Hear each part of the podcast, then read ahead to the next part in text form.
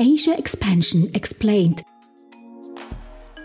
Der Podcast für innovative Unternehmen, die in Asiens Märkte expandieren möchten. Country Insights, Expertinnen-Know-how, Best Practice Cases und spannende Karriere-Talks für einen erfolgreichen Markteintritt.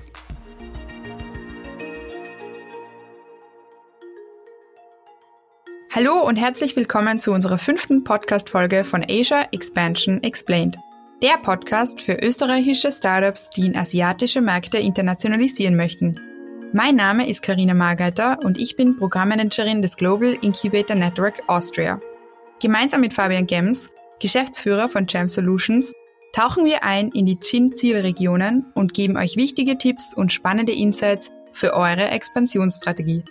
Fabian, welchen Experten haben wir heute zu Gast bei uns im Podcast? Heute sprechen wir über Fundraising in China and the secret sauce of Chinese Unicorns. Dazu haben wir einen spannenden Gast aus Peking, Jelte Wingeder.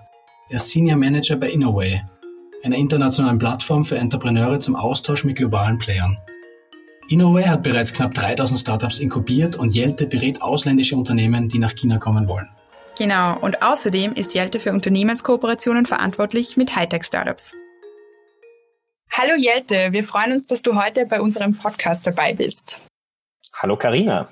Sehr schön, dass ihr mich heute im Podcast mit dabei haben wollt. Ja, ja, definitiv. Wir konnten äh, für alle Zuhörerinnen und Zuhörer den Jelte für uns gewinnen. Er ist schon seit längerer Zeit in Peking.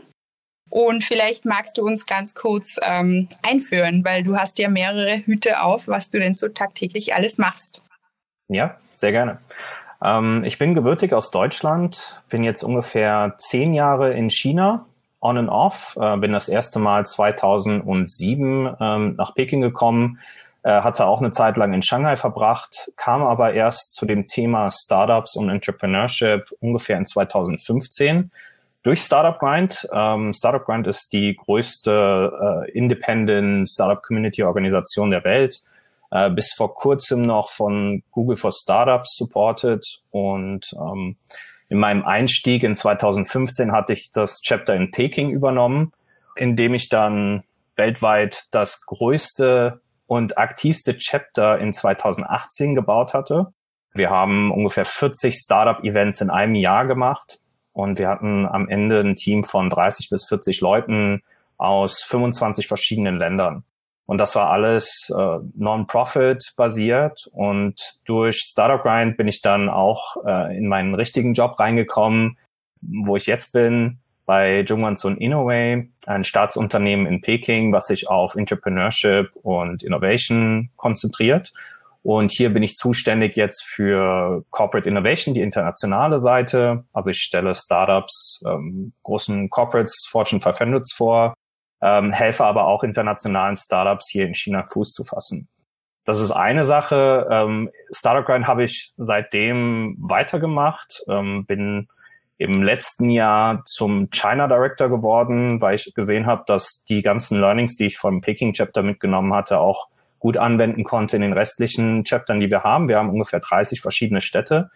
Und ähm, seit ungefähr vier Monaten habe ich jetzt die Rolle für APEC inne, wo ich 120 Städte supporte. Und ähm, ja, das, das sind zwei meiner Hüte, also Startup Grind und Jungwons und Innoway. Mhm. Und mein dritter Hut, den ich seit kurzem habe, ist mein eigenes Startup. Ähm, das nennt sich Founders Lair. Das ist eine Art TripAdvisor für Startup Ecosystems. Also wenn Startups von einem Startup Ökosystem in ein anderes reisen wollen, können sie zu der Plattform gehen und dann quasi die Ratings und Reviews von entweder lokalen oder internationalen Foundern finden, wie sie halt gewisse Ökosystem-Player einschätzen im Markt. Das ist halt ein Demand, den ich festgestellt habe, äh, weil alle Startups, die mich besuchen in Peking, die fragen immer, wen soll ich treffen, ja. wen soll ich reden? Und äh, da haben wir halt eine, eine ganz gute Plattform jetzt aufgebaut. Sind mittlerweile in fünf Städten unterwegs. Bis Ende des Monats wollen wir auf 20 expanden und komplett China abdecken. Ja, sehr gut. Das heißt, für all unsere Zuhörerinnen und Zuhörer, schaut dann auf die Plattform. Das ist sicher sehr hilfreich. Ja, gerade in Shenzhen nicht. Also da, da ist auch die, oft die Frage draufgekommen, wo geht man da überhaupt hin? Wo beginnt man da? Ne? Also ja. dann redet man mal, gehen wir mal zum Electronics Market Huaqiangbei, wo sehr viele Startup-Communities rundherum angesiedelt sind, ja. ob das jetzt Hacks ist oder ob das jetzt äh, der, der Werner Henk ist. Aber das ist super Plattform, also da muss ich auch mal reinschauen, Jelte. Ja, sehr gerne. Ähm, Shenzhen ist einer unserer nächsten Märkte. Ähm, wir haben halt auch viel, viel Demand für Shanghai, Shenzhen, Guangzhou. Und wie du schon gesagt hast, die Leute sagen, wo soll man jetzt hingehen? Ist Hex der richtige Ansprechpartner oder nicht? Aber das Interessante ist, dass es meistens eine sehr äh, subjektive Meinung, weil man ist immer abhängig von der Person, die einem den Ratschlag gibt. Und wir versuchen halt eher ein objektives Bild reinzubringen durch viele Reviews und Ratings von vielen Leuten dass man wirklich sich sicher sein kann, dass dieser Player halt einen guten Job macht in, der, in dem lokalen mhm. Ökosystem. Ja, sehr cool. Und dann kennst du wahrscheinlich auch sehr viele chinesische VCs. Um dieses Thema geht's ja heute in unserer Podcast-Folge. Also alles um Thema äh, Fundraising oder Chinese Unicorns. Mhm. Und ähm, deswegen würde ich dich gern fragen, weil es scheint mir immer so, wenn man so Medienberichten zuhört oder generell in der Startup-Szene sich umhört. Viele Gründerinnen und Gründer glauben, dass Later-Stage-Investments in China scheinbar gar kein Problem sind zu bekommen. Und wenn man sich einige Chinese Unicorns anschaut, bekommt man auch den Eindruck in Europa. Vielleicht kannst du uns da eine kurze Einschätzung geben. Hm. Es ist schon der Fall, dass in, in China äh, wesentlich mehr Later-Stage-Investments stattfinden im Vergleich zu Europa. Ähm, aber das hat auch sehr viel damit zu tun mit der Gegebenheit des Marktes ähm, und mit den Dynamics ähm, im Investmentbereich. Es ist wesentlich mehr Kapital verfügbar als in Europa. Äh, das Investmentverhalten ist äh, sehr, sehr anders als im europäischen Bereich. Ähm, wenn man sich jetzt anschaut, die Unicorns, die in China entstanden sind, kommen größtenteils aus dem Bereich Zhongguancun, was ein äh, Research und Development äh, Government Programm ist, äh, gewisse Parks, größtenteils in Peking, und 80 Prozent aller chinesischen Unicorns kommen aus diesem Bereich. Mhm. Und ähm, das hat auch damit zu tun, weil der chinesische Markt wesentlich größer ist. Man muss nur eine Sprache sprechen und kann den gesamten Markt für 1,3 Milliarden Menschen abdecken ähm, was im europäischen oder amerikanischen Bereich nicht so gegeben ist. In Europa ist, ähm, ist man sehr schnell, kommt man sehr schnell an die Grenzen. Wenn man in Deutschland oder Österreich versucht, äh, die, die Märkte zu erobern, dann ist man sehr schnell schon bei B-Round äh, an die Grenzen der, der lokalen Investment-Firms gekommen. Und äh, dann muss man sich sehr schnell nach links und rechts umschauen, um weiter wachsen zu können. Was normalerweise äh, sehr starke Barrieren sind, weil sobald man den Schritt machen muss in eine Kultur, die man nicht gut kennt, äh, wird es direkt schwerer. Und in China ist es halt relativ gesehen einfacher mit der Kultur, obwohl man dann natürlich auch sagen kann, dass es kulturelle Unterschiede zwischen äh, Shenzhen, Shanghai, Peking, ähm, Zentral, West, Ost gibt. Ähm, da scheiden sich die Geister, aber generell kann man halt sagen, Sprache ist halt relativ gleich. Ähm, die Währung ist gleich, der Markt ist groß und die Dynamics sind äh, sehr einfach für chinesische Startups zu durchschauen. Okay, jetzt haben wir ganz kurz gesprochen über die, die vereinenden Faktoren des chinesischen Marktes, VC-Marktes. Äh, aus deiner Erfahrung her, das werden wir relativ oft gefragt, was ist denn der Unterschied in der Mentalität, wenn man jetzt einen europäischen VC anschaut oder einen amerikanischen und den vergleicht mit einem chinesischen? Was sind da, da deine, deine Merkmale in, in Kontrolle, Bewertung, Mentalitäten? Was ist so die, was sind so die Guiding Principles, die du unseren Zuhörerinnen und Zuhörern geben kannst? Hm. Meiner Meinung nach sind europäische Investoren sehr zurückhaltend. Also es dauert schon sehr lange, bis ein, ein Investment getätigt wird. Äh, es wird sehr viel auf Technologien Wert gelegt. Ähm, man muss schon äh, vorzeigen können, dass man äh, top seiner Klasse, seiner Industrie, seiner Sparte ist, um überhaupt die Chance haben, Investment zu bekommen. Ähm, die chinesische Seite ist eher bereit, Risiko einzugehen. Ähm, in China ist es auch eher ähm, gang und gäbe, auf die äh, Educational Backgrounds der Founder zu achten. Sobald ein Tsinghua University oder äh, Peking University, also das sind zwei der, der Top-Universitäten in China, auf dem Lebenslauf von zwei bis drei äh, Foundern steht, ist die Bereitschaft zu investieren wesentlich, wesentlich einfacher. In Deutschland schaut man da nicht so ganz genau drauf. Also natürlich hat's ähm, in Deutschland oder Österreich. Äh, natürlich hat es immer einen Mehrwert, wenn man von den Top-Universitäten kommt, aber im Endeffekt zählt halt eher die Technologie ähm, und, und das Produkt. In China ist es eher der, der äh, Educational Background. Und ähm, dann eine Sache, die sehr wahrscheinlich unterschiedlich zu amerikanischen VCs ist, ähm, chinesische Investoren haben sehr wenig Involvement in die Investment Deals. Sie sind sehr hands-off und lassen die Firmen ähm, sehr äh, individuell agieren. Amerikanische VCs im Generellen sind halt eher sehr involviert in, in die Gestaltung der, ähm, der Entwicklung des Startups. Und äh, da sind chinesische Investoren schon relativ einfacher zu handhaben. Mhm. Und wie würde man jetzt als österreichisches Startup einen chinesischen VC ansprechen? Wie funktioniert das konkret? Du kennst das ja über deine Tätigkeiten und verschiedenen Hüte, die du aufhast. Hast du mhm. da einen Tipp, wie man, schreibt man einfach eine E-Mail hin? Ja, jetzt ist ganz blöd gefragt. Wie macht man das? Ja, also generell ist es äh, für österreichische Startups nicht so ganz einfach, Fundraising zu betreiben in China, generell als ausländisches Startup. Einen Brief zu schreiben wird leider nicht funktionieren, weil es nicht in der richtigen Sprache ist. Es ist halt immer noch so, dass 99 Prozent aller Investments, die in China stattfinden, lokal sind und ähm, internationale Startups sehr wenig Chancen haben in dem Bereich. Ähm, man muss schon sehr äh, genau hinschauen, um die internationalen Startups zu finden, die wirklich äh, Investment bekommen haben. Generell würde ich sagen, ähm, dass Investment nicht die erste Priority sein sollte für jedes Startup, das sich für China interessiert. Es sollte eher sein, ähm, den Markt kennenzulernen und Freunde zu finden. Man braucht einen Partner vor Ort, um überhaupt ähm, investable zu werden. Ähm, kaum ein chinesischer Investor wird überhaupt ähm, ein Gespräch annehmen, ohne den, den Founder oder den Hintergrund zu kennen. Persönliche Beziehungen sind sehr viel wichtiger als ähm, als technische oder äh, monetäre äh, Hintergründe der Founder. In China muss man schon sehr viel in die persönlichen ähm, äh, Beziehungen zu den Leuten äh, setzen, um überhaupt die Chance haben auf Investment. Generell kann man davon ausgehen, dass man, wenn man wirklich vorhat, in China Investments zu raisen, wird man 100 Mal pitchen man bekommt 99 Absagen. Meistens werden die Leute nicht mal mit einem reden wollen.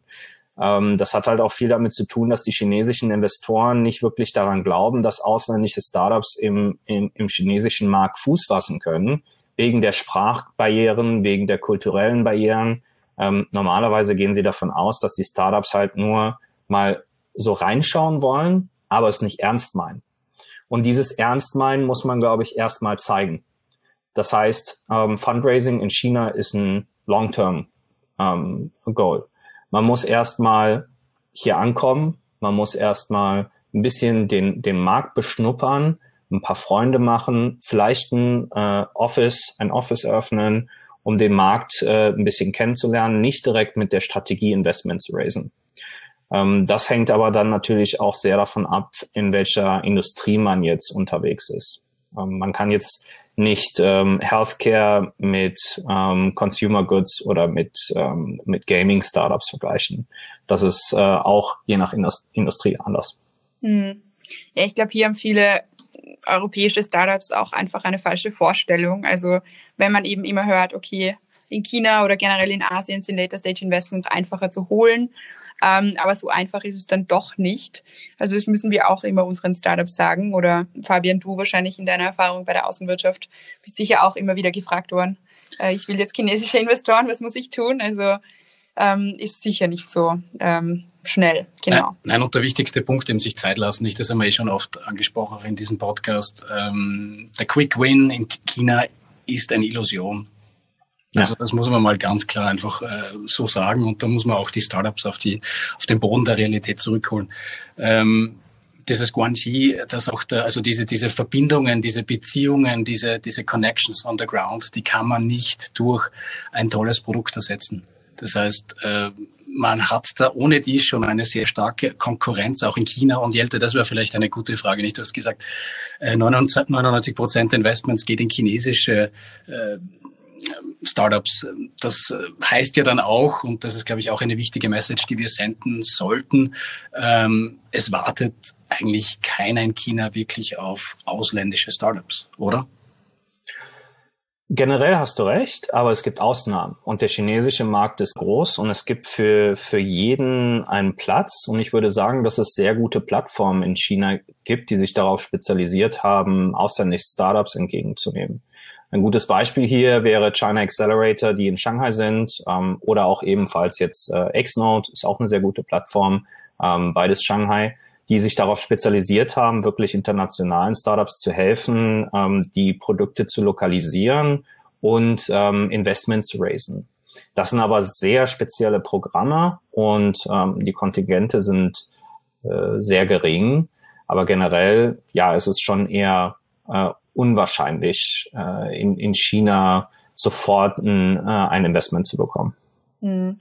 Vielleicht für unsere Zuhörerinnen und Zuhörer auch noch interessant. Es gibt ja zwei Strategien von chinesischen VCs, also die einen, die einen klassischen RMB-Fund haben und andere, die halt dann auch internationale Investments machen können, dann halt über Hongkong oder sonst irgendwie. Vielleicht kannst du uns da ähm, einfach ein bisschen Einblick geben, wie so die Hintergründe ausschauen und warum, äh, was heißt das, wenn ein chinesischer VC nur einen RMB-Fund hat? Ja, ähm, das ist eines der größten Probleme, was ich gesehen habe bei äh, Demo Days in China, dass sehr viele Investoren eingeladen werden und äh, meistens 80, 90 Prozent der Investoren können halt nur ähm, Renminbi investieren. Deshalb sollte man immer äh, darauf achten, ähm, dass die großen Namen äh, mit an Bord sind bei den Demo Days.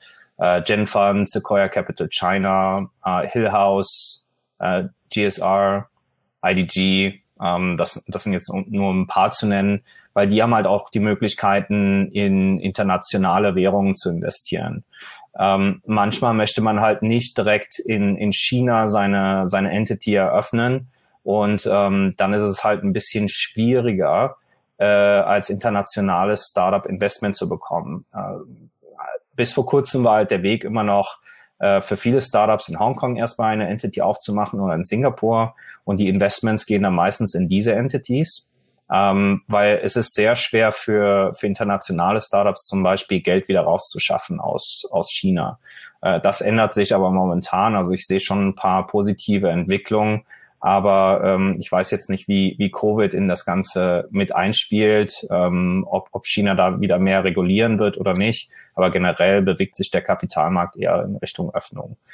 Ähm, ja, und man sollte halt als internationales Startup eher darauf achten, äh, die die Investoren zu finden, die halt ähm, in, in beides investieren können und nicht nur in Renminbi.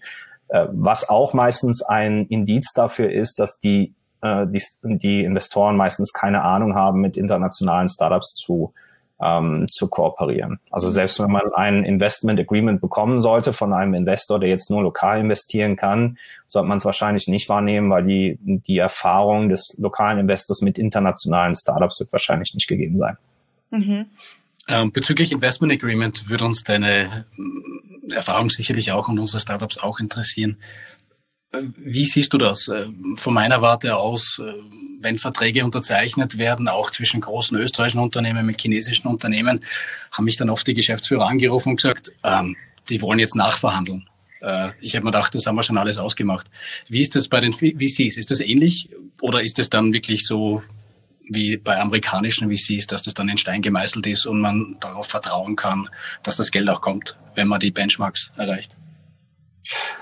Also generell bei den Großen ist es schon wie, wie bei den amerikanischen. Äh, wenn man einen Investor hat, der nachverhandeln will, sollten alle Warnglocken angehen, die man nur hat. Ähm, und man sollte ganz schnell äh, versuchen, äh, sich wieder aus diesem Deal raus, äh, rauszuziehen, falls es möglich ist. Aber die Professionellen, die sich auf internationale Startups, österreichische Startups spezialisieren, ähm, die sind ähnlich wie amerikanische Investoren. Das halt, ähm, wenn der Deal steht, steht der Deal und dann wird nicht nachverhandelt. Hm, okay. Ja, da fällt mir gerade ein, ein gutes Beispiel ein von einem österreichischen Investor, ähm, der ganz lange mit einem chinesischen ähm, VC hin und her geschrieben hat. Also er war Lead-Investor eines österreichischen Startups. Und irgendwann ist die Kommunikation einfach äh, nicht mehr weitergegangen und nicht mehr weitergegangen. Und er hat sich einfach gewundert, okay, was ist jetzt, was ist jetzt los? Die schreiben einfach nicht mehr zurück. Und da war halt auch einfach die, die Kultur eben eine andere, dass man halt einfach nicht sagt, nein, der Deal ist geplatzt, sondern man zieht halt hinaus und in die Länge und man hofft halt, dass der europäische Partner irgendwann einfach aufhört. Aber das ist vielleicht auch ein gutes ähm, ja, Beispiel für unsere Zuhörerinnen und Zuhörer. Wenn man keine Antwort mehr bekommt, dann ähm, ja, ist es vielleicht einfach aus. ja, diese Partnerschaft muss man natürlich aufbauen und das hat Ayelte ja auch gesagt. Und auch dieses Gesicht verlieren und nicht Gesicht verlieren ist halt einfach ein wichtiger Bestandteil auch des Geschäftemachens in China. Das ist mir auch hunderte Male begegnet, wo mir die Gegenseite, ob das jetzt ein Politik war, großer Staatsunternehmer oder auch Privatunternehmer war, der mir einfach nicht sagen konnte, dass ihn das österreichische Produkt nicht interessiert. Das, das Interessante dabei ist, ähm, wenn dann diese Kommunikation einschläft, nach ein paar Monaten, man trifft sich wieder, für beide Seiten muss das dann neutral sein. Also wenn der Österreicher dann denkt, ma, der hat mir damals übers Kreuz gelegt jetzt oder mir nicht mehr zurückgeschrieben, dem, mit dem kann ich nichts mehr tun. Nein, also wenn nur die Kommunikation weg bricht, dann ist das im chinesischen Geschäftsleben relativ einfach zu verdauen und das sollten auch die österreichischen Jungunternehmer dann auch dementsprechend so werten. Das kann sein, nur weil ein Projekt nicht funktioniert hat, kann sein, dass in sechs Monaten ein anderes gemeinsames Projekt deswegen sehr, sehr gut funktionieren ja. kann. Also dieser Pragmatismus, den glaube ich, muss man unter diese Flexibilität, die ja auch du, Jelte und du, Karina, angesprochen hast, äh, sollte man nicht ganz außer Acht lassen, wenn man nach China geht. Ne? Ja, definitiv. Ja, eine Sache, die ich da noch hinzufügen kann, ähm, der Pragmatismus ist auch eine Sache, die man äh, zu seinem eigenen Vorteil nehmen kann in China. Im europäischen und amerikanischen äh, Markt ist es nicht gang und gäbe, einfach zu jedem hinzugehen, äh, die Karte in die Hand zu drücken und sich vorzustellen und zu sagen, ähm, können wir uns mal unterhalten. In China ist es an sich sehr, sehr einfach, egal zu, zu welcher Firma hinzugehen, egal auf welches Level, und man kann jeden sofort ansprechen und die Leute sind normalerweise offen, Meetings zu haben. Nur als Beispiel, ich habe äh, in Deutschland angefangen zu arbeiten äh, als Strategie-Consultant und am Anfang meiner Karriere war es sehr, sehr schwer für mich, äh, Meetings mit meinen äh, potenziellen Kunden zum Beispiel zu arrangieren. In China, sobald ich hier angefangen habe zu arbeiten, äh, habe ich gesehen, dass es wesentlich einfacher ist, mit C-Leveln ins Gespräch zu, äh, zu kommen, auch von Fortune 500s. Ähm, und das ist was, das man definitiv in China nutzen sollte, um viel vom Markt zu lernen. Ähm, also dieses ganze äh, hierarchische Denken äh, kann man kann man schön zu Hause lassen und wirklich jeden jeden ansprechen und da die Erfahrung mitnehmen. Da ist der das der Pragmatismus schon sehr hilfreich. Hm. Ja, definitiv. Hm. Ähm, eine Sache, die ich hierzu vielleicht noch ähm, äh, dazu beitragen kann. Ähm, wir reden immer viel von, von Startups, die nach China gehen. Und meistens reden wir dann von Startups, die äh, im Bereich A-Round, B-Round Funding sind, die das äh, Potenzial haben, internationale Märkte zu betreten. Aber Startups können aus verschiedenen äh, Situationen entstehen. Und eine Sache, die meiner Meinung nach noch sehr unterschätzt wird, sind ähm, österreichische oder, oder internationale Startups, die in China entstehen können. Ähm, sehr viele des, der stärksten Startups, die ich bis jetzt in China gesehen habe, sind von internationalen Studenten, die zum Beispiel auch an Tsinghua oder Beida studiert haben und dann angefangen haben, ihre eigenen Startups hier anzufangen. Man kann also schon sehr früh anfangen, mit dem Entrepreneurship Journey anzufangen und vielleicht als junger Student ähm, mal sein Masterstudium in China absolvieren und dann vielleicht zu schauen, ob man hier anfangen möchte. Damit kann man dann auch diese ganzen Investmenthürden aus dem europäischen Bereich umgehen und sagen, okay, ich fange jetzt eh in China an und später kann man sich dann überlegen, ob es strategisch Sinn macht, äh, in den europäischen Markt rein, wieder reinzugehen. Äh, so ist das ungefähr auch bei mir. Äh, ich hätte die Möglichkeit gehabt, in Deutschland anzufangen und meine Firma da zu gründen, hatte mich aber da, dagegen entschieden, weil für mich es einfacher war, meine Firma hier zu gründen. Es ist günstiger und ähm, ich habe immer noch die Möglichkeit, später zu sagen, okay, ich äh, bringe mein Startup dann äh, in den europäischen Raum. Mhm. Ja, definitiv.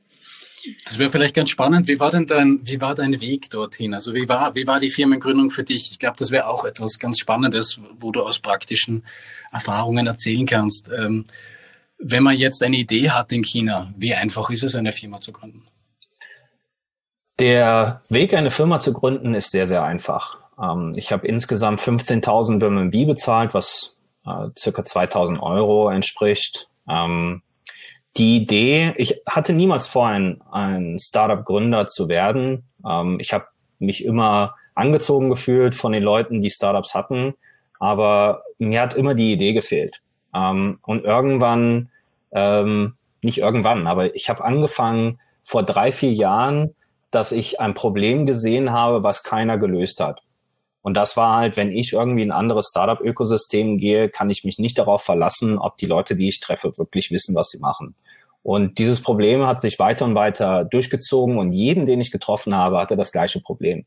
Und irgendwann habe ich gesagt, das kann doch nicht sein, dass keiner sich in dem, in dem Bereich bewegt. Und dann habe ich gesagt, okay, ähm, ist ja schön und gut, dass ich jetzt hier als Startup Community Experte unterwegs bin, aber ich muss ja jetzt irgendwie auch mal hands-on Experience haben, selber eine Firma zu gründen und zu gucken, wie das Ganze funktioniert. Da ich selber in einem Inkubator, in einer Innovationsstraße ähm, basiert bin, habe ich gesagt, okay, jetzt probiere ich das jetzt einfach mal aus, gründe meine eigene Firma und habe halt den, den Weg sehr schnell genommen. Und ähm, ja, dann habe ich mich umgeben mit erstmal Studenten, ähm, sowohl Chinesen als auch internationalen und die Firma dann halt angefangen aufzubauen. Mittlerweile haben wir ein Team von zehn, äh, leider nur die Hälfte bezahlt, weil ich mir momentan noch nicht mehr leisten kann. Ähm, aber ich muss auch dazu sagen, dass die Strategie nicht ist, den chinesischen Markt äh, zu ähm, äh, zu dominieren, sondern direkt die Strategie war, China als Base, aber dann international aufzubauen. Äh, wenn jetzt China als Base, äh, ist es ein bisschen schwieriger. Also die Freunde von mir, die hier lokal anfangen als international und den chinesischen Markt äh, versuchen zu targeten, die können es meistens nicht ohne einen chinesischen Founder. Ich habe momentan einen französischen äh, Co-Founder und ähm, für mich geht das hier klar für andere internationale Startups ist es relativ unmöglich, ohne chinesischen Co-Founder hier äh, den Markt zu betreten. Mm. Also hast du schon Investoren an Bord? Das ist eine gute Frage. Ich bin an, an sich ähm, gerade an dem Scheideweg, ob, ob, ich sagen soll, ich möchte Investment oder ich möchte es nicht. Ähm, sehr viele Leute ähm, in China, aber auch im Ausland haben mir angeboten, in mich zu investieren ich habe mich immer noch dagegen entschieden, weil ich sehr zwiegespalten bin und ich an sich der Meinung bin, man sollte erstmal mit äh, minimalen Ressourcen und seinem eigenen Geld versuchen, etwas aufzubauen, weil es direkt mehr Konsistenz hat. Ähm, ja, erst eine, erst eine Firma wirklich aufbauen und einen Demand ähm, bedienen, bevor man rausgeht und, und Geld raised. So langsam komme ich an meinen Bottleneck ähm, und merke, ich brauche Investment und ähm, ja, ich glaube, in den nächsten zwei Monaten kann ich da mehr sagen, ob ich dann äh, meine erste Seed Round raisen werde oder nicht. Ich hoffe immer noch nicht, aber äh, vielleicht komme ich nicht drum rum. Ja, definitiv. Okay, dann habe ich noch eine Frage und zwar wegen, ähm, weil du jetzt gerade gesagt hast, eigentlich habe ich dann zwei Fragen wegen der Seed Round. Wie ist es denn? Also was sind denn so die die üblichen Ticket Sizes, wenn man in China startet? Also so mhm. eben Seed, ähm, dann wenn man weiter rauf geht, Series A, Series B. Ich glaube, hier gibt es auch wesentliche Unterschiede zwischen der Wahrnehmung, was ist äh, zum Beispiel ein Seed-Investment in Europa und was ist Series A in Europa und dann, wenn man eben nach China geht. Also das werden wir auch ganz oft gefragt von Startups. Mhm. Ähm, ein Beispiel, was ich immer gerne wieder bringe, ist das Startup Akadu. Ähm, ist ein Startup, was äh, hier in Peking angefangen hat, äh, wurde vom Freund von mir gesta äh, gestartet, der aus Barcelona ist, ähm, mit ein paar Co-Foundern aus ähm, Finnland, China ähm, und den Emiraten. Und ähm, die haben vor acht Monaten äh, Seed Round geraced und das waren ungefähr äh, eine halbe Million US-Dollar. Ähm, genau, und das, das war eine der wenigen Cases, die ich von Anfang an mitbekommen habe von einem One-Person-Show zu einem Zehn-Person-Team, äh, wo Ausländer wirklich in der Lage waren, hier Seed Round äh, zu raisen. Ähm, die Tickets unterscheiden sich, das hängt aber auch sehr mh, mit dem Experience Level der, der Investoren zusammen. Ähm, vor zwei, drei Jahren war es noch gang und äh, gäbe, dass sich jeder Investor geschimpft hatte. Äh, jeder, der irgendwie ein bisschen Geld auf der Seite hatte, ist auf den Markt gegangen und hat gesagt, ich bin Angel Investor. Ähm, und dadurch war halt das professionelle Level auch auf dem Markt sehr gering. Mittlerweile hat sich ein bisschen angepasst. Also die ganzen Leute, die vor zwei, drei Jahren unterwegs waren, die, die verlassen so langsam den Markt. Aber ähm, ja, generell hängt es auch sehr viel von dem Guanxi, äh, wie Fabian eben gesagt hat, ähm, äh, ab und wie gut sich der, der Investor mit den Startups ähm, und, den, und den Gründern versteht. Ähm, und dann kann das Ganze zwischen eine halbe Million, also 100.000 Euro bis hin zu zwei, drei Millionen äh, Euro gehen, die erste Seed Round. Das hängt auch dann wiederum von der Industrie ab. Ähm, A-Round, B-Round, ähm, würde ich an sich sagen, dass sich in ähnlichen Bereichen bewegt wie, wie in Europa. Äh, da sehe ich an sich gar nicht so, so die Unterschiede. Mhm. Okay.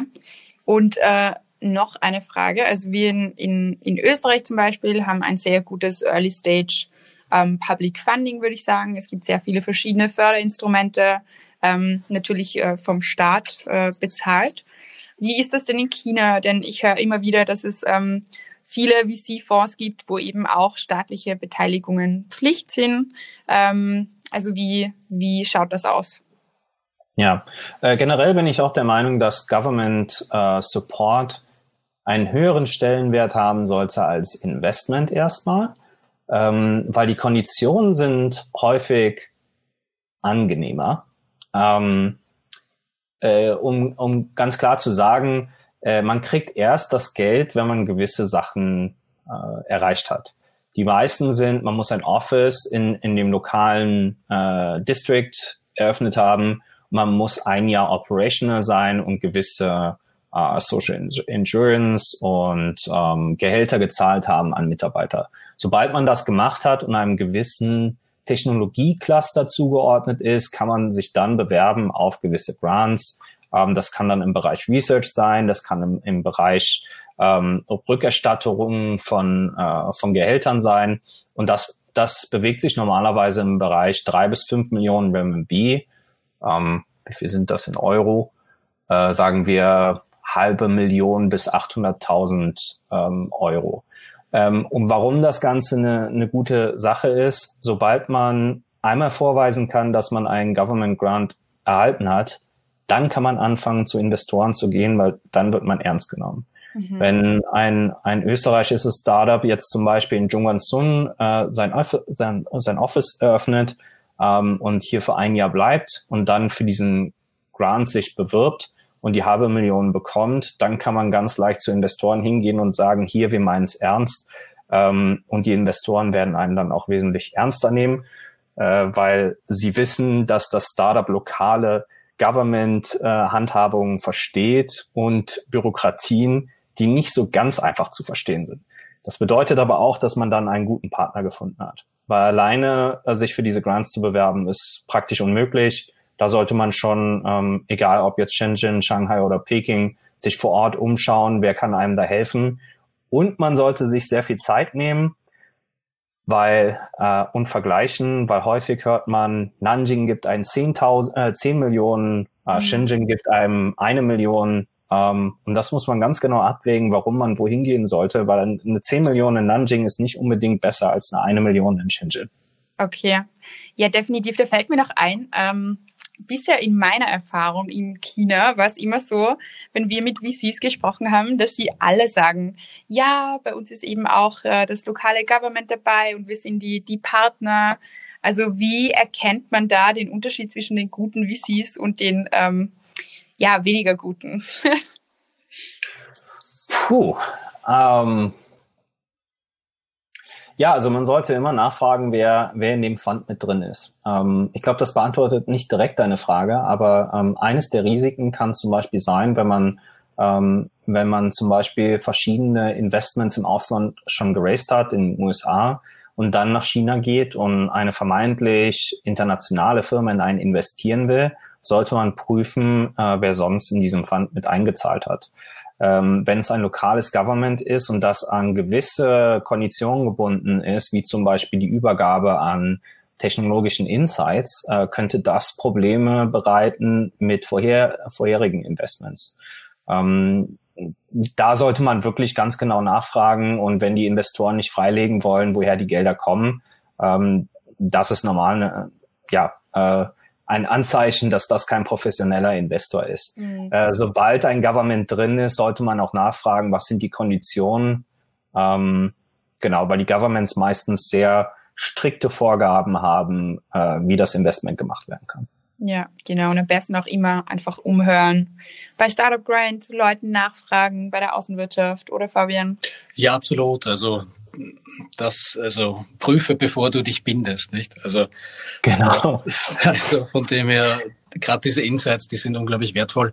Und äh, man kann ja einfach auch fragen, in wen denn sonst so investiert wurde. Dann kann man bei einem anderen Startup nachfragen, wie sind denn da die Hintergründe, wie ist gelaufen. Ich glaube, das ist auch nicht schlecht. Ob das jetzt VC sind oder generell Geschäftspartner, glaube ich, äh, dauert es, wenn man diese Zeit nicht hat, dass man kurz wartet, um sich wirklich äh, über einen potenziellen Partner ein Bild zu machen, dann braucht man China nicht angehen. Ähm, ich ja. hätte noch eine Frage an dich, Jelte, und zwar, ähm, es gibt ja auch jetzt immer mehr Privatpersonen in China, die investieren wollen. Stichwort Family Office äh, versus VC. Was ist da so dein Einblick? Ähm, was können wir da den Startups mitgeben? Finger davon lassen oder kommt es dann auch wieder drauf an, wer dahinter steht? Äh, hast du da Erfahrungen gemacht in dem Bereich? Ich habe keinen positiven Fall von Family Offices mitbekommen. Ähm, aber wenn es jetzt natürlich äh, persönliche äh, Freunde sind in China, ähm, also wenn jetzt zum Beispiel zwei zwei äh, Gründer in Österreich äh, unterwegs sind und einer davon hat jetzt familiäre Bindungen zu ähm, Suppliern in China und einer davon hat mehr Geld und hat persönliches Interesse in das Startup zu investieren, dann kann man natürlich äh, damit gehen und sagen, äh, das ist eine gute Sache. Dem kann man normalerweise glauben, sobald persönliche Beziehungen mit drin sind. Ähm, ich würde aber niemanden raten, ähm, Family Investment anzunehmen, wenn man die Leute nicht wirklich kennt, äh, seit Monaten auf, auf die Hochzeit der, der Enkel eingeladen worden ist, ähm, dann würde ich mich sehr davon äh, distanzieren. Hm. Ähm, und generell würde ich halt schon sagen, ähm, als erstes Long-Term Strategy, den Markt kennenlernen, Partner finden, Freund on the ground, ähm, vielleicht mit, mit Partnern wie China Accelerator oder Xnode re äh, reden, vielleicht auch mal ein, durch eins dieser Programme durchgehen, um zu gucken, wie es ist, oder mit den Alumni-Startups, die, die durch die Programme durchgegangen sind, weil auch bei China Accelerator werden 90 Prozent der Startups sagen, sie haben kein äh, Geld geraced. Ähm, mhm. Die können dann auch häufig sagen, warum das nicht der Fall ist.